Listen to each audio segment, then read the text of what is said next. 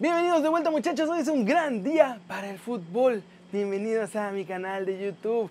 Hoy seguimos encerrados en esta casa gracias al Cocobicho, pero como han estado viendo, hemos estado poniéndonos las pilas para indagar en el mundo de las estadísticas. Ayer les hice el especial de los 7 jugadores que ha dejado el América y que si no vieron en este momento, aquí arriba les va a aparecer.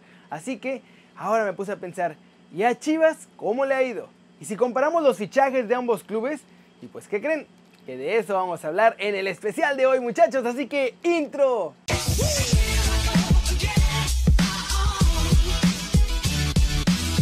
Así es muchachos, en este gran especial que traigo para ustedes vamos a estar hablando de la guerra entre América y Chivas en tema de traspasos. La realidad es que por ambos clubes han pasado muy buenos jugadores, pero a nivel historia, ¿cuál ha tenido mejor?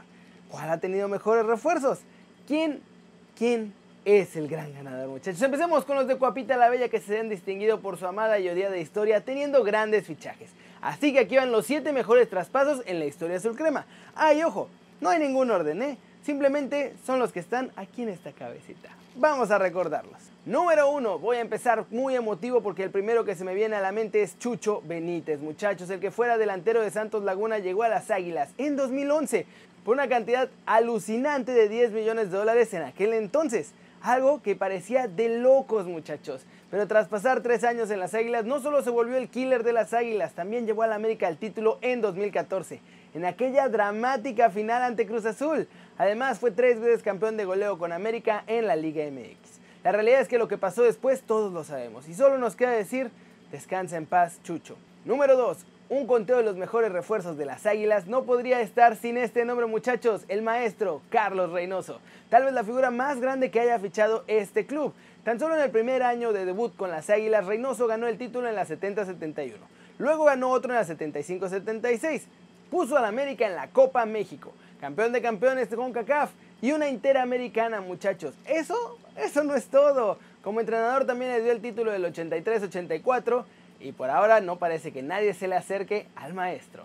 Número 3, Iván Zamorano. Como se los dije en algún momento, Bam Bam es tal vez la estrella internacional con mayores reflectores que ha tenido este club. El chileno llegó en el 2000 a las Águilas y sus primeras palabras fueron, vengo a ser una leyenda y anotó los goles suficientes y clave para que América dejara 13 años de sequía y se coronara campeón ante Necaxa en 2002, convirtiendo a Zamorano en un goleador y leyenda no solo del Real Madrid y del Inter de Milán, sino también del América. Número 4. Después del Bambam viene un argentino que también haría historia con las Águilas, muchachos, Claudio El Piojo López. Todo el mundo pensaba que este muchacho venía simplemente a robar y retirarse.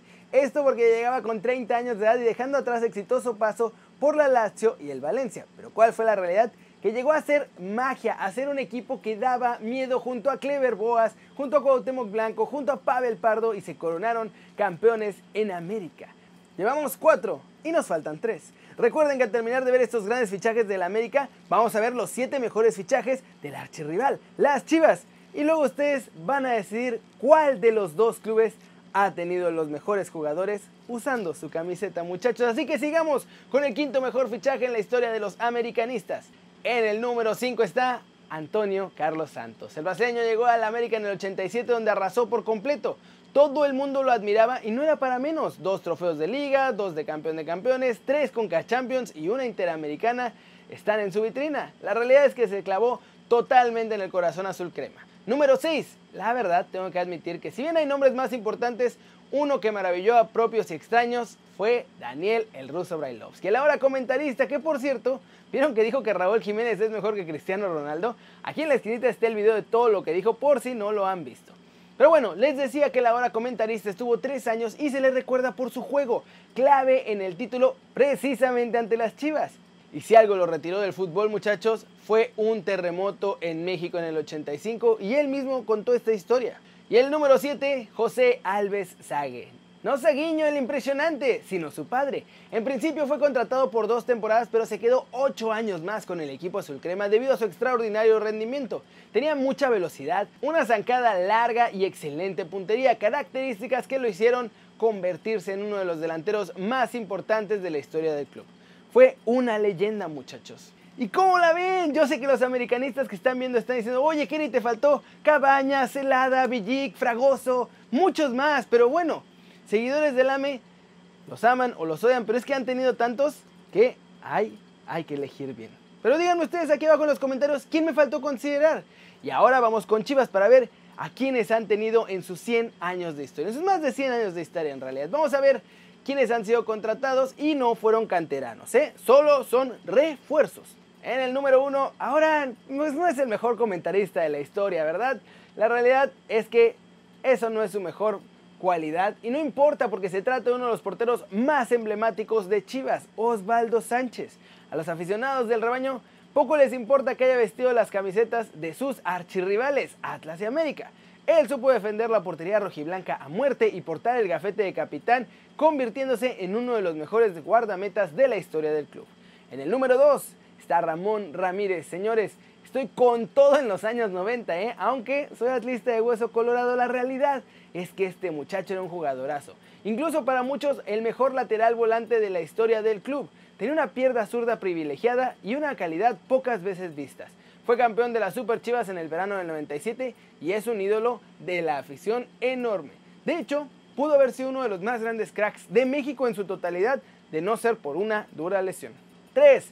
Adolfo Bautista. Señores, señores, el bofo no puede faltar en esta lista.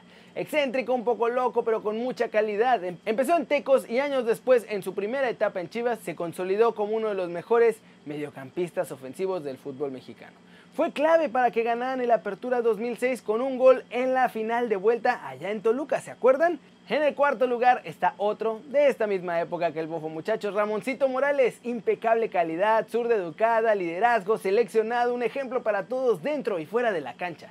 Este jugador que surgió en la piedad ya extinta, que se convirtió después en el Veracruz y que pues ahora ya ni existe tampoco, se consolidó no solo en Guadalajara muchachos, también fue un ícono de la selección mexicana, era un pedazo de jugador. ¿Se acuerdan de ese tiro libre en Copa América? ¡Puf! Llevamos ahora cuatro de los grandes jugadores que ha firmado Chivas a través de su historia. ¿Cuáles serán los tres lugares de honor? Vamos con ello y vamos pensando cuál club, si Chivas o América, ha fichado a los mejores jugadores. En el número 5 está Benjamín Galindo, muchachos, quien formó parte de ese equipazo donde estaban la familia de la Torre. Néstor, Yayo, Chepo y hasta el sheriff Quirarte. Pero la diferencia es que Galindo no se formó en Chivas. Aún así, el maestro se convirtió en el orquestador del medio campo rojiblanco y fue pieza clave en la temporada 1986-1987. Tal era su clase, muchachos, que podía darse el lujo de pegarle al balón con ambas piernas al mismo nivel, ¿eh? algo que no se ve muy frecuentemente en los jugadores y que hoy, aunque ya es más fácil, tampoco está normal todavía. En el 6, uno polémico muchachos, Jair Pereira.